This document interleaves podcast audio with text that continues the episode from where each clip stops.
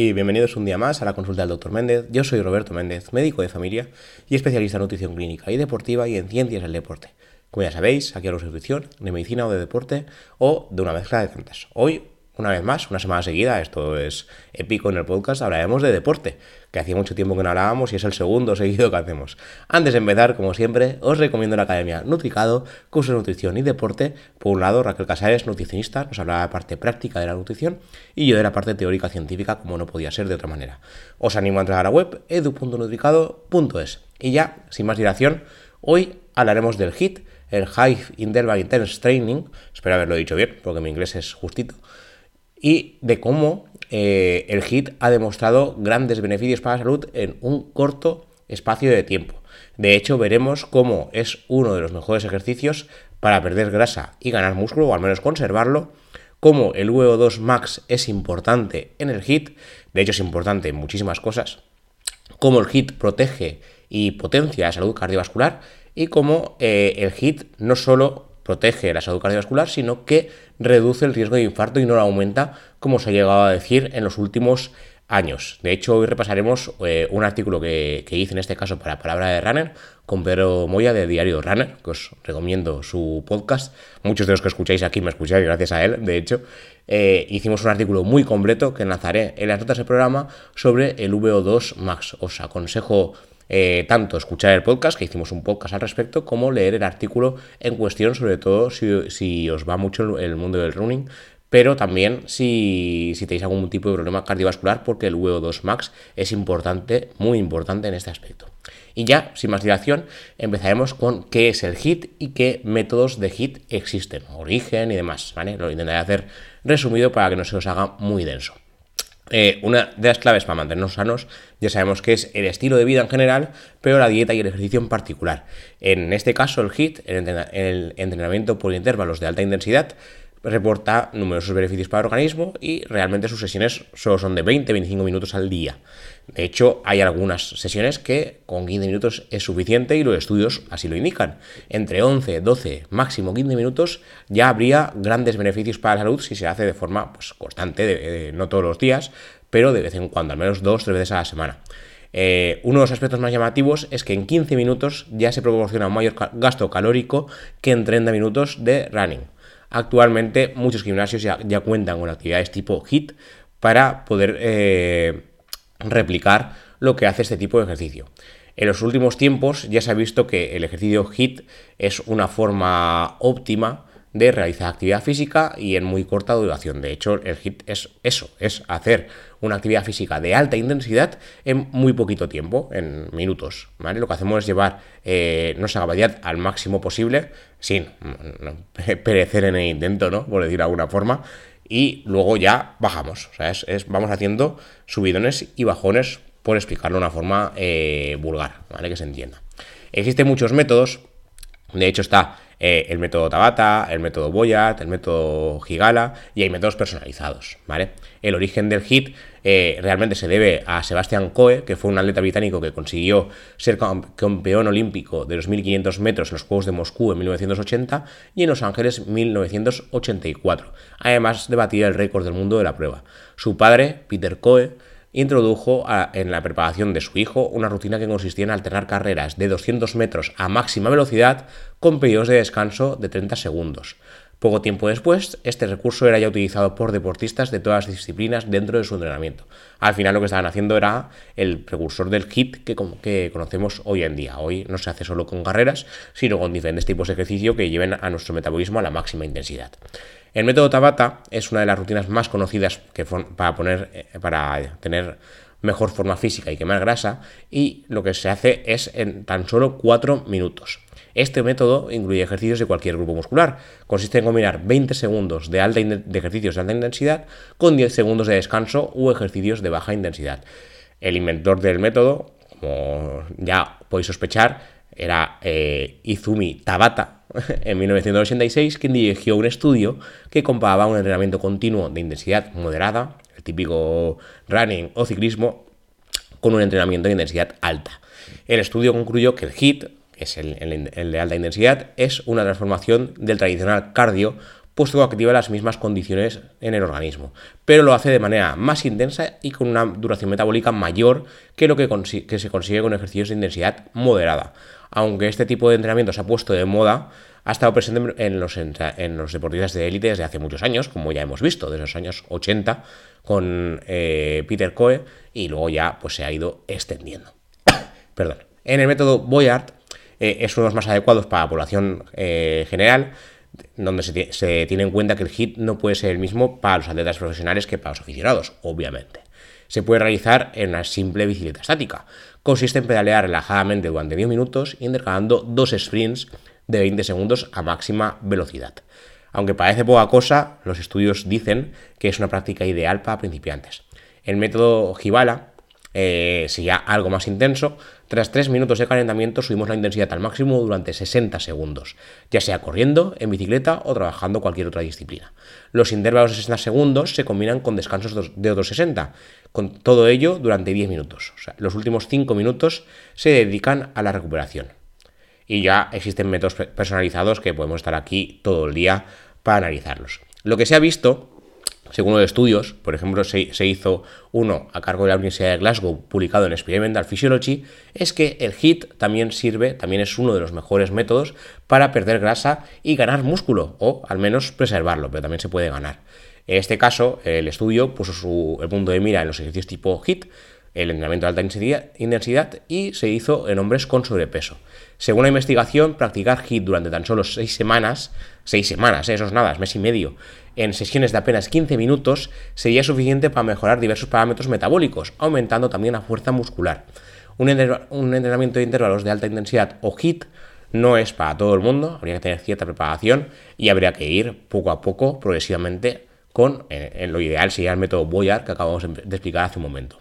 Son periodos de cortos eh, de mucha intensidad que llevan la frecuencia cardíaca a un nivel máximo con un VO2 max, que explicaremos a continuación, que se encuentra entre el 80 y el 90% de la capacidad de cada uno. Es un rango de intensidad muy elevado y no muy bien tolerado por todo el mundo.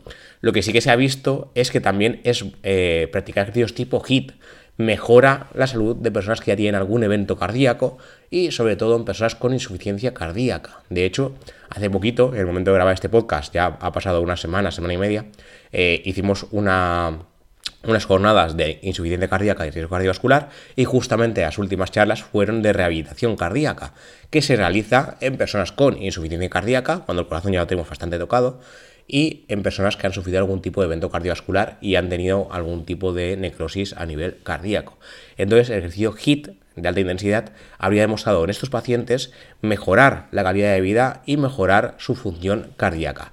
Como digo, hay que adaptarlo a la persona. No podemos coger a una persona que nunca ha hecho ejercicio y meterle un método Tabata así de buenas a primeras. Lo que haríamos sería un método Boyard e incluso podríamos adaptarlo si hiciese falta y reducir la intensidad. O sea, lo que hacemos es llevar, en este caso al paciente, si ya tiene diagnosticado algo de este tipo, a, a, un nivel de intensidad elevado poquito tiempo, pero a su nivel de intensidad elevado. Lo que no vamos a hacer es aplicarle un método HIT que le pondríamos a un deportista de élite, como hemos comentado hace un momento. No tiene sentido, de hecho sería peligroso. Pero si lo hacemos como toca, adaptado, individualizado y demás, se han visto beneficios. Existen muchos estudios sobre el tema. De hecho, la, compañera del servicio de cardiología que lo explicó nos, puso varios estudios que, así lo indicaban y muchos profesionales llevan años advirtiendo de que el HIT no solo no es malo, sino que es bueno para la salud cardiovascular, incluso para los pacientes que ya han tenido algún evento cardiovascular. ¿vale? En este caso, los resultados del estudio demostraron que el entrenamiento HIT es tan eficaz para mejorar también la sensibilidad a la insulina como los entrenamientos de larga duración en ejercicios de, moderada intensidad, por ejemplo ejercicios de 30 o 45 minutos. la típica eh, bicicleta estática del gimnasio que vemos a, siempre están los mismos, ¿no? que están 45 o, 60 minutos y están a un a ver, están haciendo ejercicio, pero están a una intensidad moderada, no están haciendo picos de hit. Y pues los 45 minutos estos serían 15 de hit, o sea, en menos tiempo hacemos más. También es verdad que la intensidad es mucho mayor, ¿vale? Luego, volviendo al tema del VO2 Max, como decía, ya lo comentamos, en, ya hicimos un podcast al respecto, si no recuerdo mal, en este caso en Diario Runner, con Pedro Moya, y, hay un artículo entero sobre el tema por si queréis eh, estudiar un poquitín más a fondo.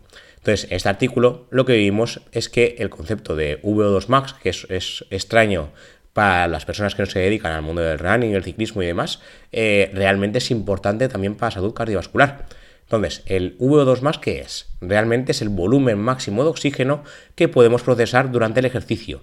El término se refiere a la cantidad de oxígeno aprovechable, importante esto, al respirar. Esto, eh, una comparativa adecuada, diría yo, es cuando consumimos algún alimento, cuántos nutrientes absorbe bien el intestino, en este caso intestino delgado, y cuántos se desechan. Pues en este caso el VO2 max representaría cuánto oxígeno aprovechamos bien eh, en, el, momento de hacer ejercicio y, bueno, al respirar y sobre todo al hacer ejercicio. Y por tanto que se puede usar realmente a la hora del deporte, como en este caso el running, que sería lo que nos eh, implicaba en el caso de, palabra de runner. Eh, el V2 max se representa en mililitros de oxígeno por kilogramo corporal y minuto. ¿vale? Entonces, de nuevo, el concepto sería cuánto oxígeno aprovechamos eh, en un periodo determinado de tiempo y depende mucho, en ese caso, del tiempo, minutos y del peso corporal. La población general suele tener unos valores estándar de 40-50 y los atletas suelen rondar el 70-80. Se puede entrenar, ¿vale? Es un parámetro que se puede mejorar, pero determina, está muy determinado por la genética, ¿vale? Entonces, si genéticamente nuestro V2 max máximo es 80, por mucho que entrenemos y seamos el mejor atleta del mundo, no vamos a pasar a 81, ¿vale? El 80 sería el, máximo máximo el que puede nuestro pero es posible que estemos en 50, 70, me invento, y que entrenando sí que llegamos al 80, porque sí que podemos llegar a ese, a ese nivel. Pero el, margen de mejora, como digo, es relativo. Hay personas que podrán mejorar más y personas que podrán mejorar menos. De hecho, se sabe, según los estudios, que puede mejorarse hasta un 15% si se entrena adecuadamente, pero más no. La genética es la que es. De todas maneras, los expertos recomiendan más de una medición de V2 max en un mismo individuo para una única toma que puede dar resultados erróneos. Es como todo. Cuando vamos a hacer una toma de lo que sea, eh, normalmente hacemos una segunda toma eh, en el mismo rango temporal o tras el paso de unos meses para ver si realmente lo hemos hecho bien.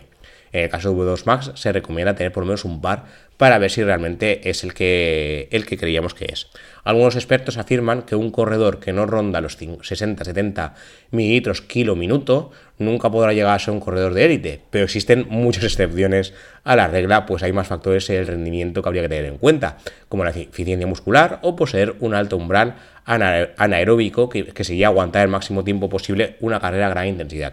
El V2 Max es importante pero no lo es todo. En, eh, la importancia del VO2 max recae en, que nos da la oportunidad de alargar el tiempo en que nuestro organismo aprovecha mejor el oxígeno. A más VO2 max, mejor aguantaremos la intensidad de ejercicio y durante más tiempo. Esto en el HIT es importante porque, como hemos visto, son entrenamientos de alta intensidad en cortos espacios de tiempo. Entonces ahí lo que nos importa es que el VO2 max sea elevado o que se pueda entrenar para poder aguantar estas intensidades.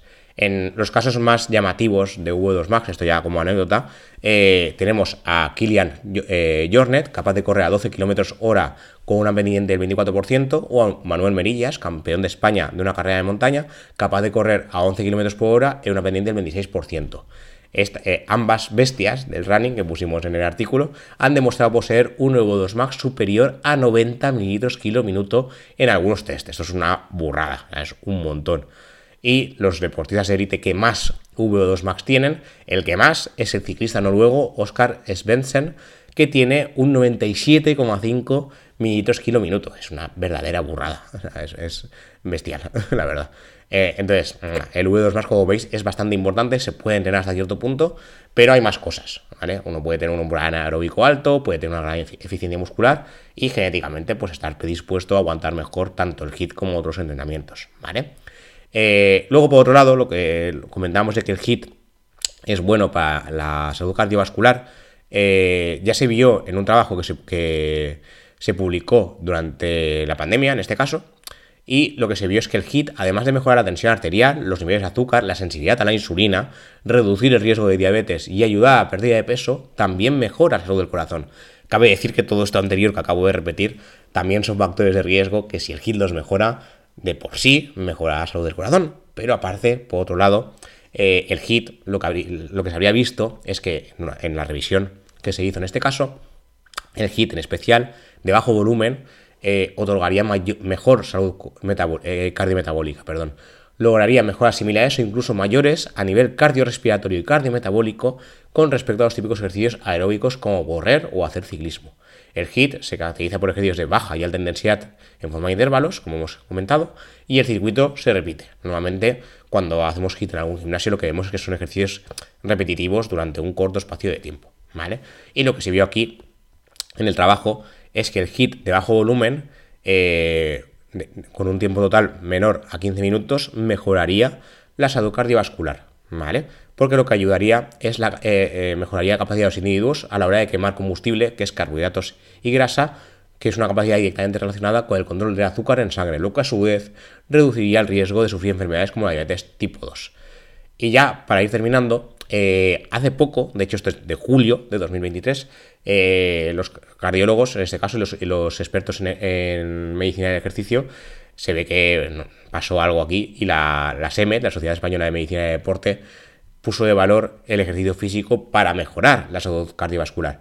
Se ve que había voces que decían que el HIT o las actividades de alta intensidad son peligrosas para el corazón y nada más lejos de la realidad. De hecho, la práctica deportiva se considera extraordinariamente positiva y beneficiosa para la salud, como ya dijo la, la SEMET. Eh, este, este, organismo, esta asociación, asegura que el ejercicio físico, tanto intenso como moderado, los dos, es una recomendación de primer orden para una gran cantidad de enfermedades, incluyendo las enfermedades cardíacas e incluso en pacientes con más riesgo de sufrir o síncopes o infartos, porque de hecho practicar ejercicio reduce el riesgo de sufrir estos síncopes e infartos. Os leo tal cual lo que dijeron, la evidencia científica actual demuestra la utilidad del ejercicio físico de intensidad moderada e intensa en la prevención y tratamiento complementario de muchas enfermedades, siempre bajo la adecuada supervisión médica. En este caso, pacientes que ya han tenido algún evento cardiovascular deberían estar supervisados y no irse a la montaña a correr a ver qué pasa, ¿vale? En las recomendaciones de ejercicio, la intensidad es uno de los factores a considerar para este tipo de ejercicio de deporte y la duración, periodicidad y combinación de diferentes tipos de ejercicios individualizando el programa sería adecuado en estos pacientes, ¿vale? Entonces, como vemos, eh, el, ejercicio, sobre todo el tipo HIT, no solo no es malo, sino que es bueno siempre y cuando se adecue a cada paciente, lo que no vamos a hacer, como he dicho ya varias veces antes, es poner un hit eh, típico de deportistas de élite a una persona que acaba de un infarto. No tiene sentido y de hecho no es nada bueno, es peligroso. Entonces lo que habría que hacer es adecuarlo y haciéndolo poco a poco e ir viendo la progresión adecuada, ¿vale? Porque una vez hemos tenido un infarto o algún episodio eh, de hospitalización por insuficiencia cardíaca, el corazón nos tapa muchos trotes y hay que ir haciendo las cosas poco a poco. Y nada, esto es todo lo que os quería contar por hoy. Ahora me, he animado a poner deporte, más deporte dentro del programa y no tanta nutrición. Espero que os haya gustado, que, lo veáis en este caso si, lo veis en YouTube. Y si lo escucháis, estamos en todas las plataformas que desde Qonda se distribuye a Spotify, a iVoox, Google Podcast, Apple Podcast, Amazon Music y a Pocket Cast y a todas las que se os ocurra. Nos vemos y nos escuchamos en siguientes episodios. Hasta la próxima.